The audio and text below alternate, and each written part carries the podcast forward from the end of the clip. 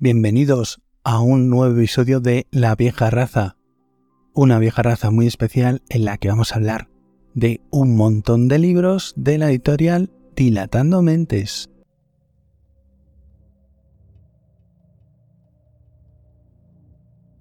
Pues vamos a hablar de quiénes son Dilatando Mentes Editorial, de qué tratan sus libros, quiénes son. Dilatando Mentes está formado por María Teresa Aranda y José Ángel de Dios, eh, no sé exactamente cuándo se formó la editorial, yo sé que me empezó a llamar la atención alrededor del año 2020, porque es el primer libro suyo que tengo, porque creo que también fue cuando empecé a ver el canal de, Alberto Plume, del librero Ciberdad, del libro con barba, en sus eh, análisis semanales de las novedades literarias del género fantástico. Y entre una de ellas, una que me llamó mucho la atención, fue Los últimos días de Brian Evanson. Y yo ya conocía que existían dilatando mentes, pero no me habían llamado la atención, sobre todo porque no me, no me terminaban de gustar las, las portadas. Y creo que a partir de determinado momento, no sé si 2019 o ya bien entrado el 2020, eh, cambian el diseño de las portadas por otros más impactantes y sobre todo eh, la composición de la portada se adapta al, a la propia portada misma, no anteriormente que eran como un tipo de portadas para todos los libros. Y eso hace que a mí me llame un poco más la atención, ¿vale? Aunque eh, los terminados, por ejemplo, en, en brillo, mm, no me terminan de convencer. Yo prefiero los libros en, en acabado en mate. Creo que quedan mejor, pero bueno. Algunos de estos que eh, básicamente son composiciones sobre fotografías pues les queda mejor el, brillo que el mate. Pues a qué se dedica Dilatando Mentes. Dilatando Mentes publica esencialmente eh, terror, weird, eh, cuentos extraños, eh, fábulas, em, un poco de ciencia ficción están publicando ahora también. Y también tiene una colección de ensayo dedicado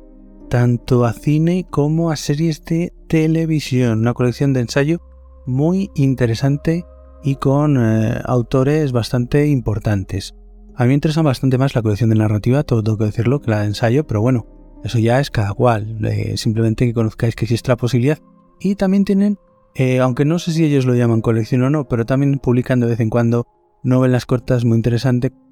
de la mayoría de los títulos que tengo de Dilatando Mentes he hecho una reseña, o sea que podéis ir a ver exactamente de qué trata la novela de la que os estoy hablando, porque lo más seguro es que le haya hecho una reseña o haya hablado de ella en algún momento, o si no le haya comentado. Creo que de todos los libros que tengo no me he leído únicamente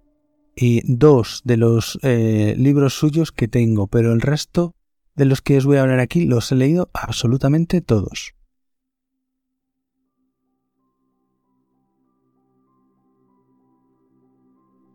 Bueno, pues vamos a empezar con la primera historia que me leí de Dilatando Mentes,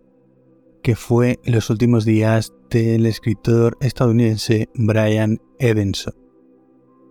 Pues si puedes aguantar lo que es ya la potente y explícita portada que te anuncia lo que te vas a encontrar en su interior, pues te vas a encontrar una novela noir repleta de humor negro en la que un policía que ha tenido que retirarse porque en el último caso eh, ha tenido que amputarse una mano para salvar la vida. Y no spoileo nada porque esto está en las primeras páginas de la historia, pues vienen a verle eh, los miembros de una secta cristiana en la que para ascender en el escalafón cada uno de sus miembros debe eh, amputarse partes de su cuerpo. Así que a medida que mm, más amputaciones te realizas, eh, más alto te encuentras en el escalafón de, la propia secta. Y eh, asombrados por la sangre fría de Klein, el protagonista, que ha tenido que autoamputarse una mano para poder salvar la vida, deciden encargarle que ya que eh, poco menos que es, por así decirlo, uno de ellos, entre comillas, encargarle la investigación de un crimen que ha ocurrido en la propia sociedad, en la propia secta. y de esta manera acudimos a un laberinto de humor negro, de eh, ciertas eh, barbaridades y que em, vamos a ver cómo esta hermandad de la mutilación es partidaria de eh, que sus miembros se amputen diferentes partes de su cuerpo como forma de alcanzar la divinidad, como la forma de alcanzar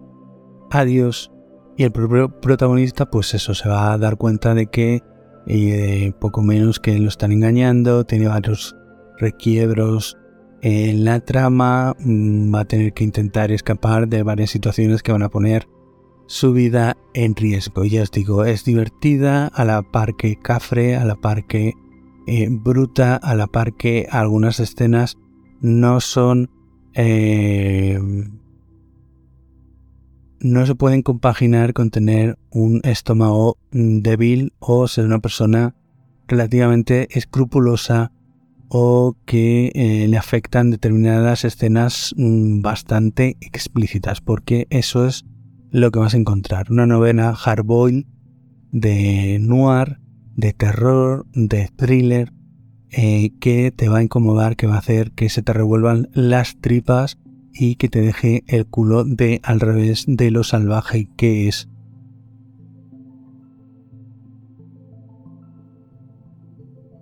Tiene como dos partes bastante diferenciadas, son como dos novelas cortas unidas y bueno, ya os hablé un poquito de ella en la reseña, con lo cual no me voy a extender mucho más. Es el primero de la colección, no, de la línea Ravis, pero de la biblioteca Brian Evanson porque este autor hace poquito han publicado más cosas y una de las características que tiene Dilatando Mentes es que publican autores extranjeros, normalmente anglosajones, que aquí no se han prodigado mucho, nadie les ha prestado demasiada atención, pero todos ellos han sido finalistas o han sido premiados en los grandes premios del género fantástico de los Estados Unidos o del el Reino Unido, ya sea el Bram Stoker o el Shirley Jackson y todos esos autores los van recogiendo y nos lo van trayendo, nos los van volcando al español para que los que todavía no los conocemos eh, los conozcamos. Y bueno, pues eh, una de las características que, eh, que es más típica de las ediciones de Dilatando Mentes es el cariño por la edición, lo bien editados que están sus libros, lo diferentes que son en los interiores a la hora de editar una de sus historias al resto de las editoriales, eh, la forma que tienen de eh, que te metas en la historia, la mayoría de sus libros incluyen un código QR o un link para una lista de eh, reproducción de Spotify para mm, que te leas el libro con normalmente una lista de canciones curada por el propio autor de la historia o recomendada por ellos mismos eh, sus libros siempre tienen algún tipo de introducción por algún experto en el género, por algún otro escritor y también un postfacio que en las últimas ediciones incluyen influencias, todo tipo de información. La verdad es que solo hay que ojear sus libros para darte cuenta de lo bien que editan esta gente y lo mucho que están haciendo por el género fantástico en España.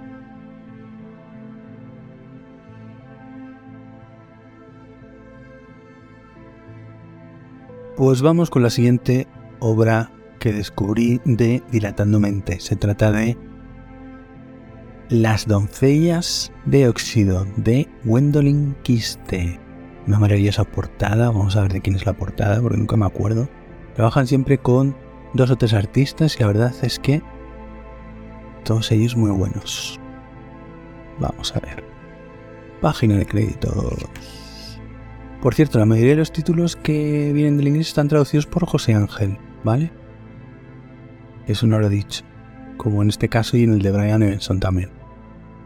Vamos a ver la editorial. La. Estoy haciendo la portada. Juan Alberto Hernández, que además se encarga de las ilustraciones interiores porque otra cosa que tienen, como decía, las ediciones de Dilatando es que se se preocupan mucho por el interior, por las páginas de guarda, por los encabezamientos de los capítulos, por las páginas dedicadas al autor, por esos posfacios y esas introducciones también traídas en la mayoría de los casos y como os digo siempre es una delicia. ¿De qué tratan las doncellas de óxido? Eh, eh, nos hablan de un Cleveland, Ohio, una de las ciudades más industriales de los Estados Unidos, que debido a las determinadas crisis económicas ha ido llevando la mayor parte de la industria de esa ciudad hacia otros lugares en los que eh, resulta más barato establecer fábricas en las que las grandes industrias pesadas, tanto del automovilismo como de la automoción, como de las grandes estructuras de las ferroviarias, eh, todo lo de las partes de industria pesada, se han ido hacia otros estados y han hecho que muchas familias de la ciudad se hayan quedado sin trabajo o en unas condiciones de vida eh, bastante paupérrimas y eso se ve en la degeneración del barrio en el que nos habla la, autora Phoebe Shaw, porque la historia está contada desde su punto de vista, desde que ellas, eh, Phoebe, su prima, las amigas, son adolescentes y luego ocurre un evento y después de muchos años Phoebe regresa a, a la ciudad y ve las consecuencias de todo ese tiempo que ha pasado desde que se ha marchado. Esa nostalgia, ese punto de vista también de eh, narrador no fiable y que vuelve a descubrir todo lo que ha intentado tapar todo este tiempo y que le causaba tanto daño y el hecho de haberse escapado allí. Es una novela muy interesante en la que nunca nos dicen nada eh, realmente de forma eh, explícita, sino que todo es sugerido, todo es muy sutil, se crea desde el principio un ambiente,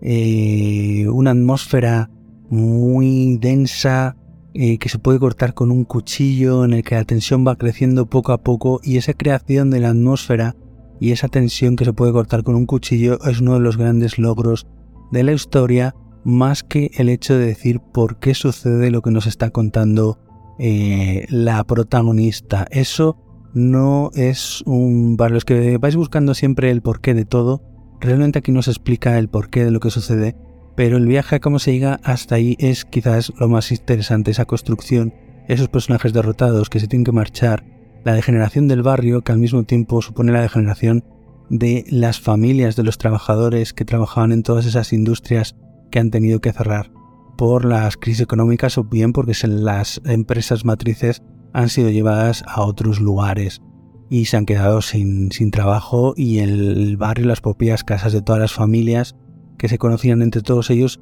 asisten a esa eh, degeneración pauletina de toda esa ciudad.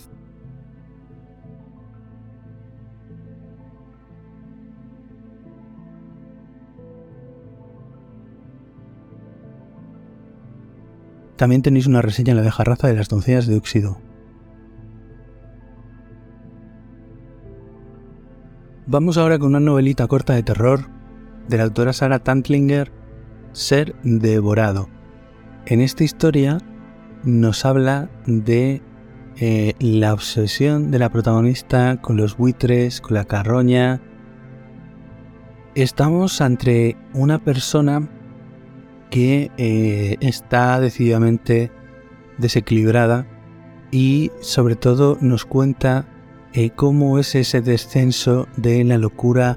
hasta lo que ella piensa. El problema es que eh, ese descenso a la locura va a ser completamente descarnado, va a ser completamente salvaje y mm, en muchos casos es bastante explícito, al igual que os decía de Brian Evanson, esta historia también resulta bastante explícita en ocasiones, sobre todo por lo que es capaz de hacer la protagonista para ponerse de acuerdo con su cabeza y creo que es una de las obras que yo he leído en las que mejor se expresa esa... ¿Qué es lo que tiene una persona que está cayendo en la locura en su cabeza? Creo que es una de las mejores historias que yo he leído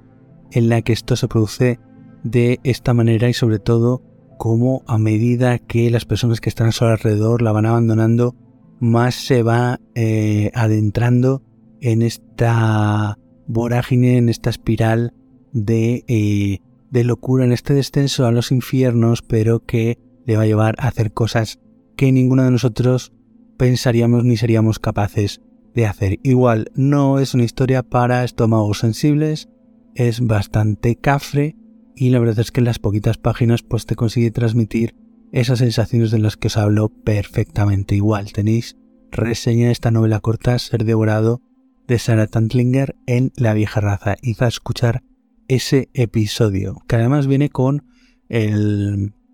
lo que viene en algunos cómics, eh, obra recomendada para lectores adultos.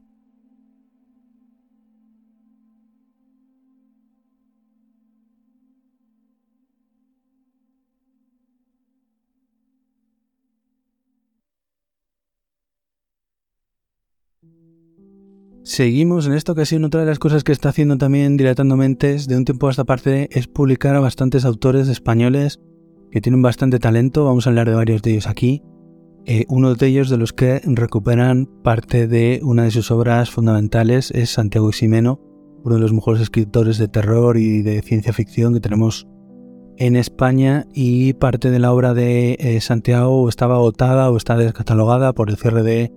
o por ediciones pequeñas o por el cierre de alguna que otra editorial y por primera vez se trae un BRIA eh, al completo que es un compendio, un FISAP, es decir, un compendio de relatos pero que están interrelacionados entre ellos eh, con este lugar eh, tétrico, fantástico, al que es difícil acceder pero que todos vemos por el rabillo del ojo como es Umbría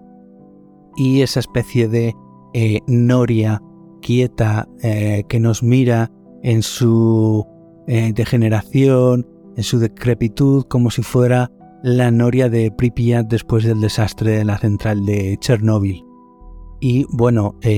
Umbría es ese, ese lugar que os digo que es intangible, pero que al que se puede llegar de, varias formas desde nuestra realidad, que algunos anhelan llegar por diferentes motivos y que otros jamás pueden escapar de ella.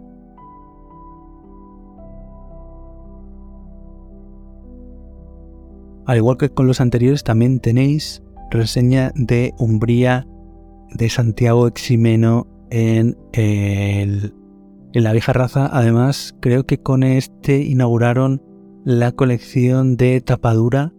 Eh, varios que vienen con tapita dura, con marcapáginas de tela, eh, era un tamaño más grande que los anteriores, los anteriores eran 15 x 20, estos ya son 15 x 24 y la verdad es que eh, de la misma manera que todos los anteriores un cuidado a los detalles, un cariño por el texto editado, una calidad por eh, lo que se está publicando increíble por parte de Maite y de José Ángel.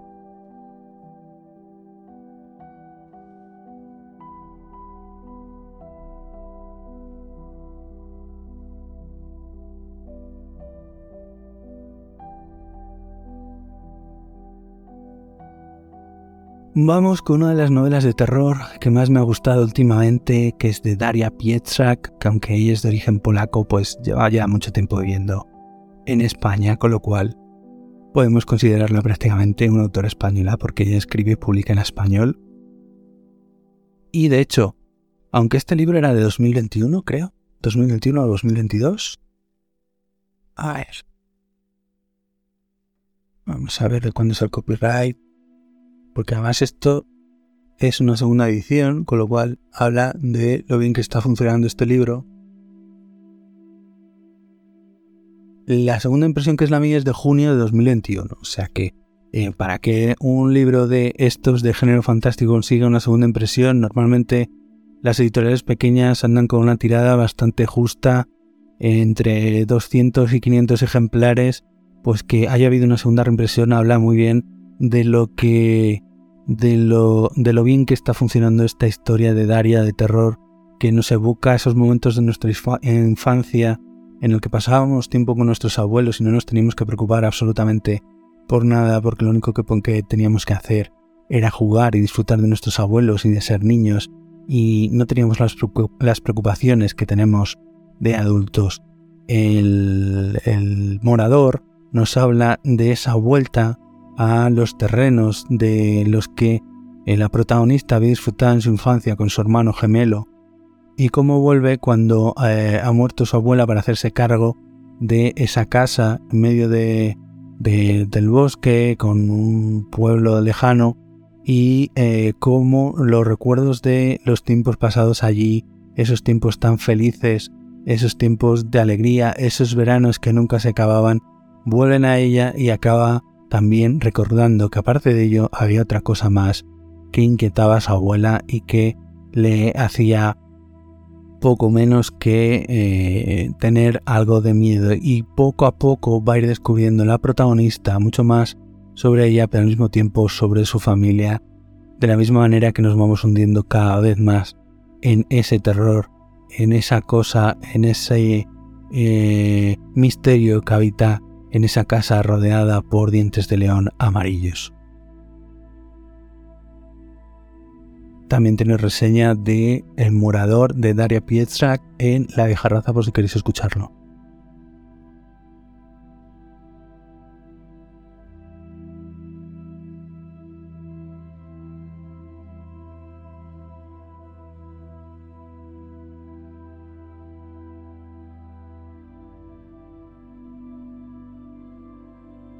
Otra autora española, Margo Izueta. Pues el tercer libro publicado de Mar, segunda novela. Y también en la colección esta de tapadura junto con la de, que habíamos comentado antes, de Santiago Ximeno, tapadura, punto de lectura de tela y un eh, y, lo mismo, un cuidado por los detalles, un cariño por el texto que se publica, una portada estupenda. Creo que esto también es de Alberto. A ver.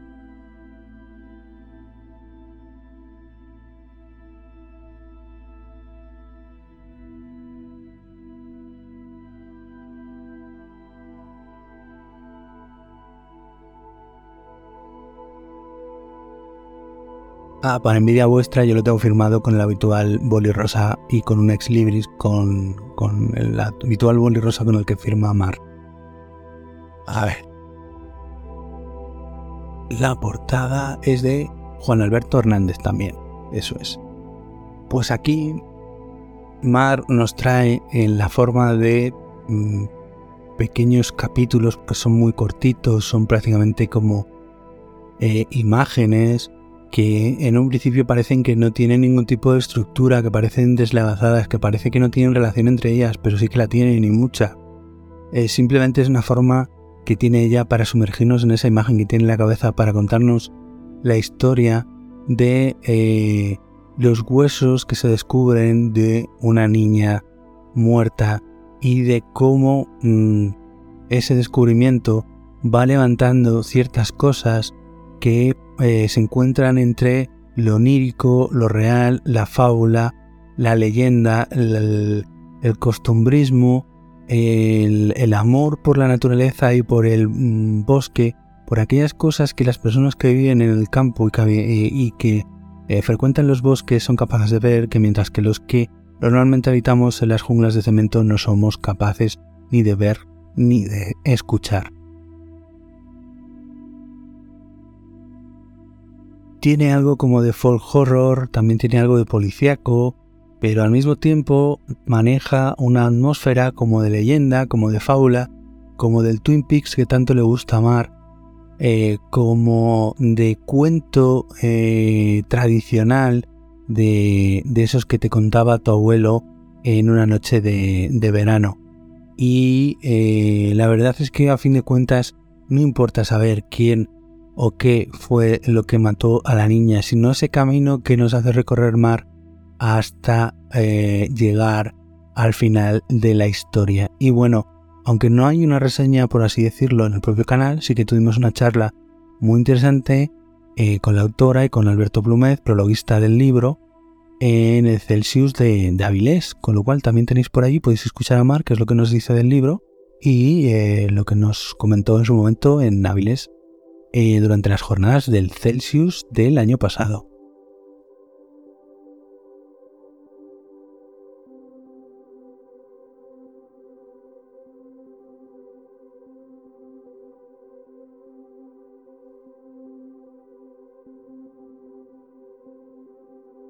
Bueno, ahora vienen dos que de los que no he hecho reseña todavía, pero no sé si hacerla.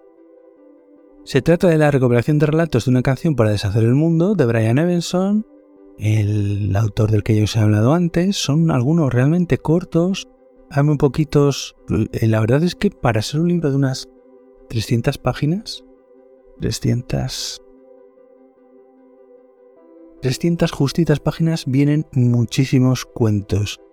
No sabría destacar ninguno sobre otro. Todos ellos parten de eh, ideas que me parecen bastante rompedoras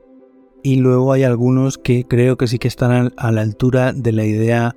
primordial que nos plantea el autor. Hay otros que se ven un poco por las ramas, hay otro que lo terminas de leer y dices, ¿qué coño acabo de leer? Pero todos ellos te puedo garantizar que te van a dejar una impresión de eh, lo mal que está de la cabeza Brian Evanson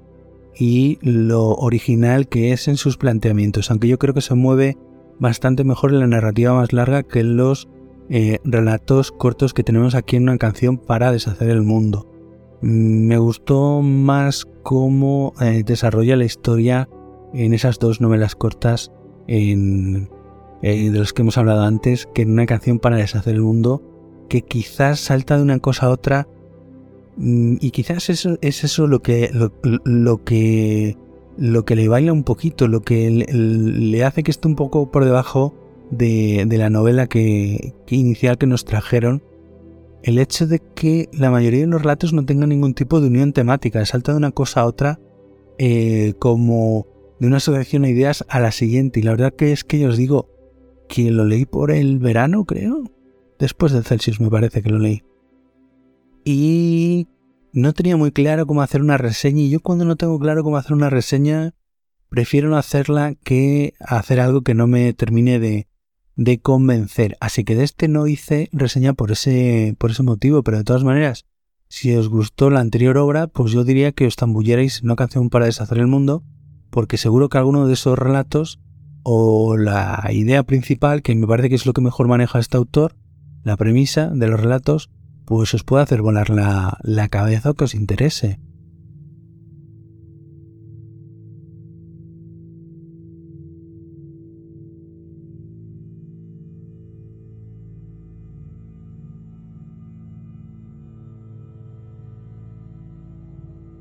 Seguimos con otro del que tampoco hice reseña, Plumas y Consuelda, de Wendolyn Quiste, y no porque no me gustara, sino la autora de Las noticias de óxido. Y no porque no me gustara, sino porque esta historia depende demasiado del tipo de narrador que utiliza la autora. Y ese tipo de narrador viene bien para algunas de las secuencias que te está contando, que viene a ser básicamente una bruja en la época de los juicios a las brujas de Salem en el siglo XVII en la Nueva Inglaterra en la costa este de los Estados Unidos de América. Pero otras veces ese mismo narrador te saca un poco de la historia porque no sabes dónde está físicamente o eh, a mí me sacó un par de veces la historia y yo creo que realmente tiene dos escollos el libro. Si consigues salvar esos dos escollos, creo que te va a gustar porque la historia acaba en un punto más alto del que comienza. Acabas amando a la protagonista y eh, acabas empatizando con ella y con su situación y la de todas sus hermanas brujas. Y la sinopsis era la siguiente, a ver, era... Eh, bueno, básicamente eh, Odette es una bruja que eh, se ha visto obligada a renunciar a la brujería para conseguir salvar a su pueblo, mientras que otras conciudadanas suyas han sido quemadas por brujas en las hogueras y tanto las quemadas como otras voces de niños muertos se le aparecen y la persiguen y acaba apareciendo eh, en, el, en el cementerio cavando tumbas. Y como reza aquí la sinopsis, Odette quiere olvidar la magia, pero su magia no quiere olvidarla a ella. Y como os decía, pues en esta ocasión no hice reseña porque lo mismo, no tenía yo claro si recomendar algo que me había sacado un par de veces de su lectura y que en algún momento estuve pensando en abandonar, aunque no es una lectura demasiado larga, tiene 240, 230 páginas y que tiene un par de escollos importantes en la narración, aunque ya os digo que para mí, si consigues salvarlos, si consigues sortearlos, eh, si le das la confianza a la autora y a su personaje eh, sobre el que recae toda, toda la narración, eh, pues te vas a ver recompensado porque para mí el último tercio es bastante mejor que los dos primeros tercios de, de la historia de esta historia. Si te gustan las historias de brujería, pues esta es perfecta para, para ello, la verdad. Pero ya os digo, las nuncias de óxido para mí mejor que esta, por cierto.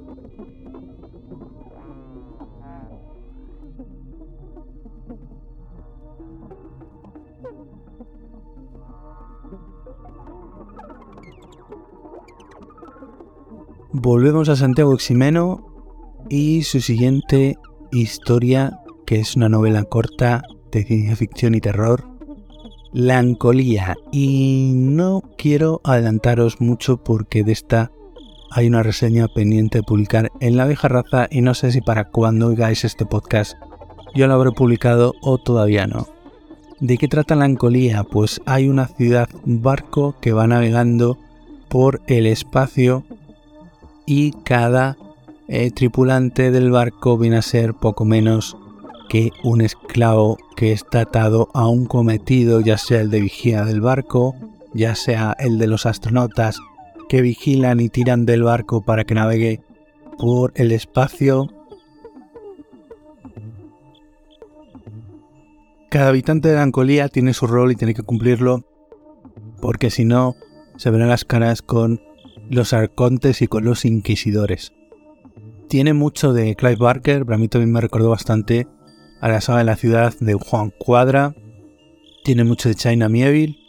Y bueno, profundizaré más en la reseña que estáis por escuchar en la vieja raza de la Ancolía de Santiago Ximeno.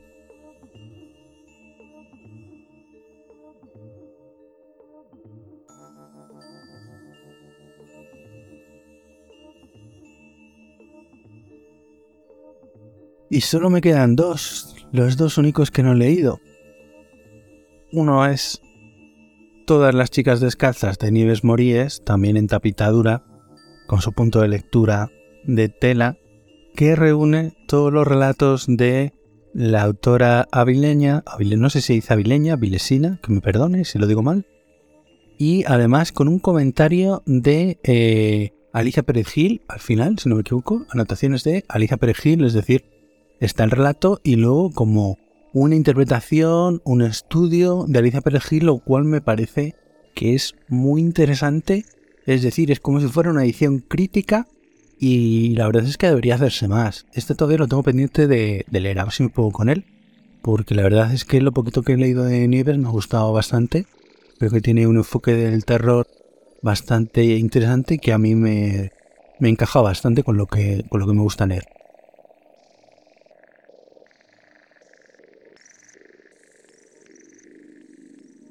Y por último, otro que tengo sin leer y que a este libro yo creo que hay que pensarse un poco cuándo lo quieres leer, porque eh, por las reseñas que he leído es bastante absorbente, bastante exigente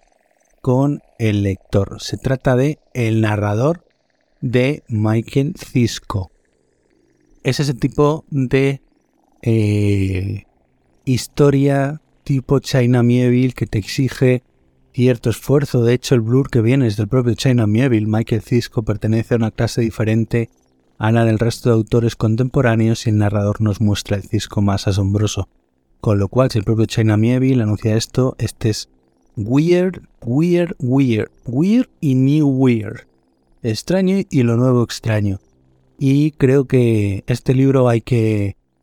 hay que dedicarle los ocho sentidos para no perderte nada, para entender lo que te está contando aquí el narrador y os leo un poco la sinopsis para que sepáis un poco de qué trata. Lowe, un estudiante del Colegio de Narradores, es reclutado para combatir contra el ejército invasor cuyos soldados, denominados Mirlos, poseen unos curiosos artilugios más ligeros que el aire gracias a los cuales pueden volar. Durante los días de espera hasta que su destacamento se ponga en marcha, Lowe deambulará por la extraña ciudad de Treff, una urbe donde tienen cabida los más variopintos personajes, sacerdotes de la vida y de la muerte, embalsamadores, calígrafos, médiums, soñadores, edix y reinas caníbales. Una obra fantasmagórica, extraña, alienígena, barroca, confusa,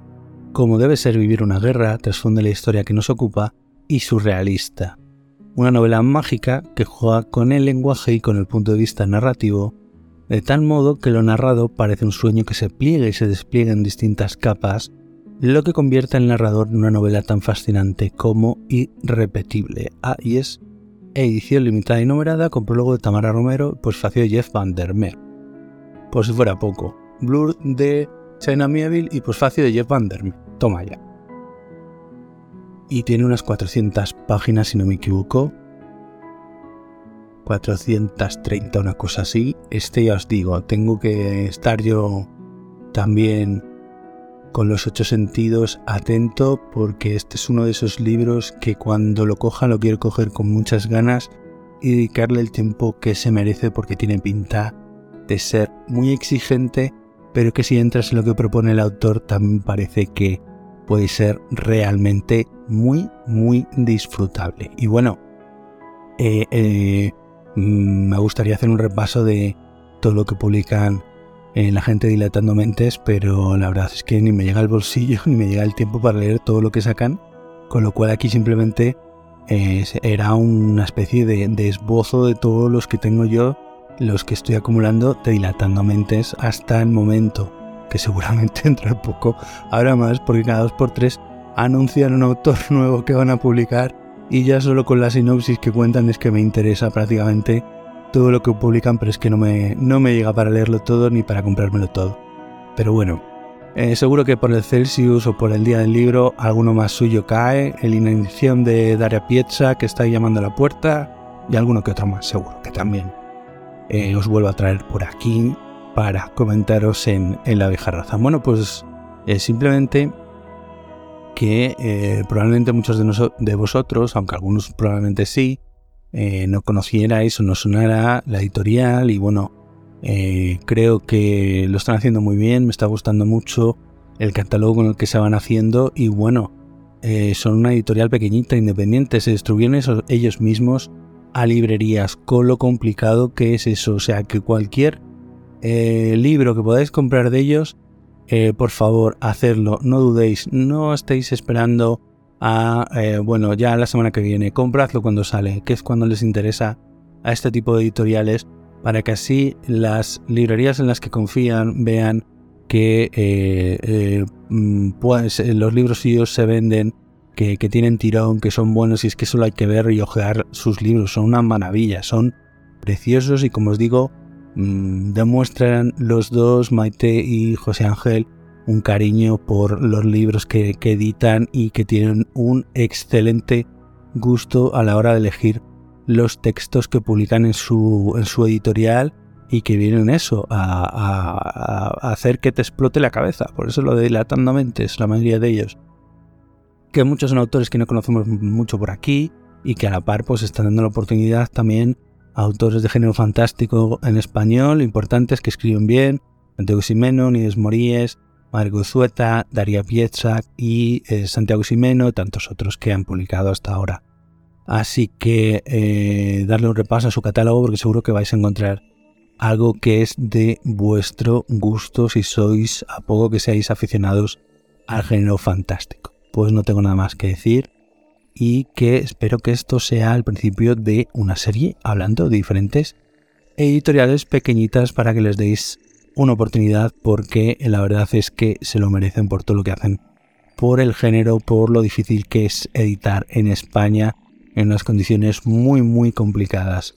Así que aquí cierro este especial dedicado a todos los libros que tengo de Dilatando Mentes Editorial. No tengo mucho más que contaros. Muy Buenas noches.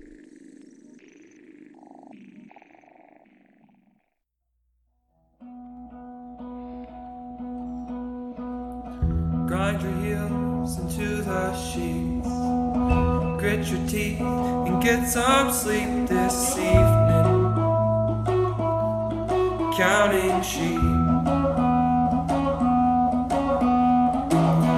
Restless feet in a tangle.